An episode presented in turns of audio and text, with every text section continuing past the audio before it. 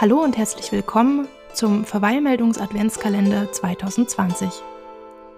Alle zwei Tage warten hier verschiedene Beiträge zum Hören auf euch.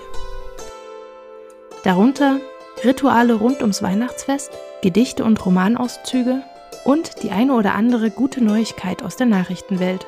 Denn wenn es etwas gibt, das wir dieses Jahr gut gebrauchen können, dann sind es gute Nachrichten.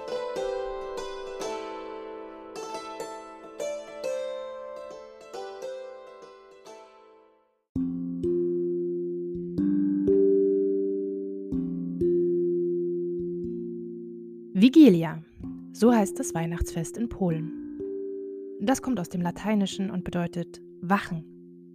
Auch sonst ist es traditionell etwas anders als das unsrige.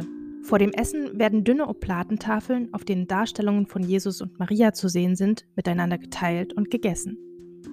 Das Essen selbst besteht aus zwölf Gerichten, für jeden Apostel eines. Am Tisch befindet sich dabei immer ein zusätzliches Gedeck, für den Fall, dass unerwartet ein bedürftiger Mensch versorgt werden muss. Maria und Josef waren ja auch zwei solche Bedürftige, als sie in Bethlehem vergeblich nach einer Herberge suchten. Das Fest beginnt übrigens nicht zu einer festen Uhrzeit, sondern wenn der erste Stern am Himmel zu sehen ist.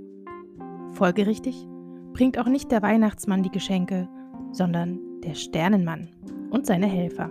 Zur Mitternacht beginnt dann die Pasterka, die Hirtenmesse, mit der man die Weihnacht ausklingen lässt.